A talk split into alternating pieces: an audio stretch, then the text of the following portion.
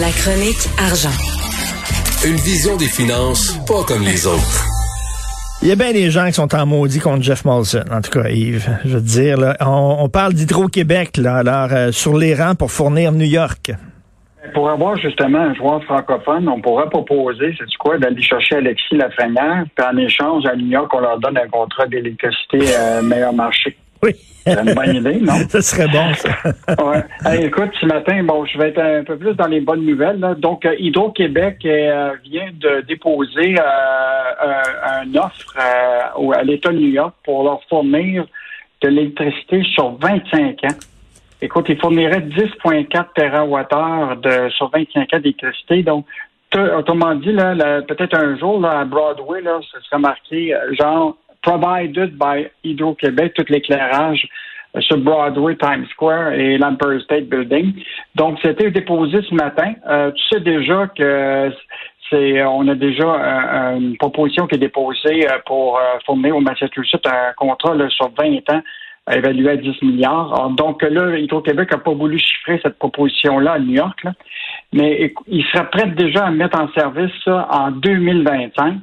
Euh, et ça, ça, représenterait environ le cinquième de la consommation de la ville américaine. Donc, euh, c'est quand même un, gros un gros projet. Là. Il paraît que le projet est assez avancé. Bon, tu sais que les liens Biden, euh, de Blasio, l'économie verte, tout ça, ça favorise beaucoup Hydro-Québec.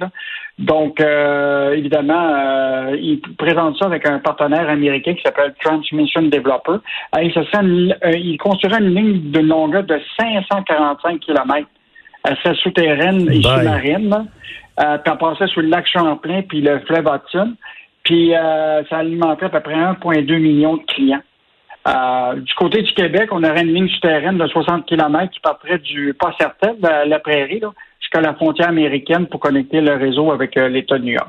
Donc, euh, quand même une, gros, une, grosse proposition de Hydro-Québec ce matin. mais je te rappellerai qu'il y a quand même les pétrolières qui n'aiment pas bien ben voir les les mains d'hydro aux États-Unis. Déjà, la, Sophie Brochu, la semaine dernière, a dit qu'elle euh, était tannée des attaques vicieuses des pétrolières. Là, hmm. Parce que présentement, dans l'État du Maine, il y a un référendum actuellement pour empêcher Hydro-Québec d'avoir le contrat. Là.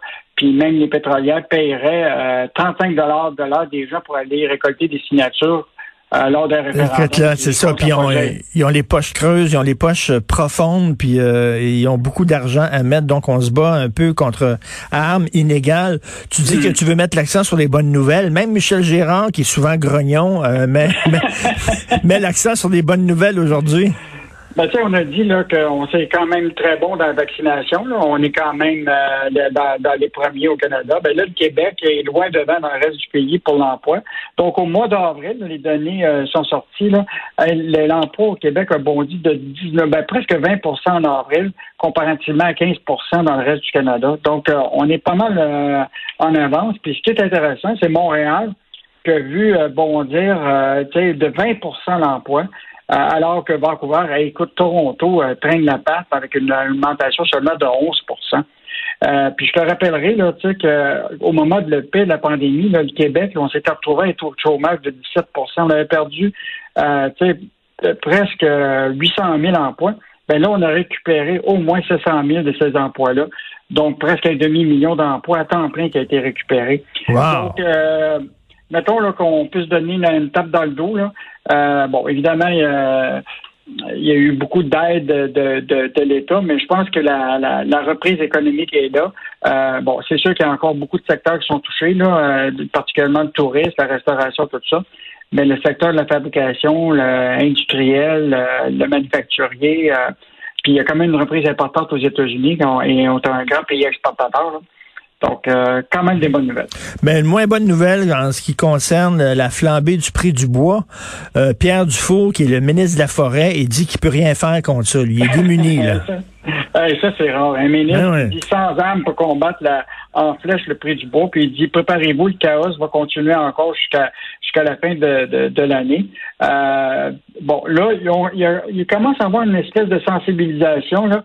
On lui a posé la question est-ce qu'il va y avoir des actions qui pourraient être pour protéger les clients qui achètent des maisons, puis qui, là, il se retrouve avec des prix. Euh, et là, il dit, ben là, j'en discute avec le ministre Fitzgibbon, on va essayer de trouver une solution à tout ça. Euh, donc, euh, on voit quand même que le dossier que le, journal a soulevé, puis les impacts que ça a pour les Québécois, ça va les obliger à, évidemment, à, penser à, des solutions pour, pour les protéger. C'est quand même intéressant ce qu'il a dit, par exemple, c'est que l'industrie forestière demande depuis un bon bout de temps euh, d'avoir des droits de coupe additionnels, là, pas supplémentaires. Mmh. Puis là, il leur a dit que c'était non.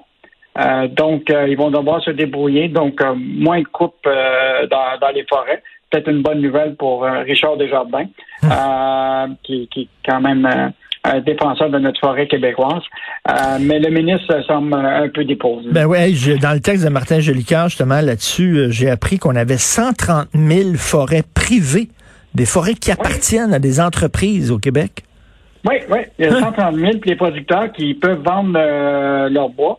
Mais il faut quand même pas oublier que sur les terres publiques, ceux qui sont les papetières, c'est des gros joueurs. tu sais, dans les dans les forêts privées, c'est des petits joueurs. C'est mhm. pas des. Euh, mais euh, mais eux autres aussi cherchent à vendre leur bois. Mais l'enjeu reste quand même toujours la même affaire.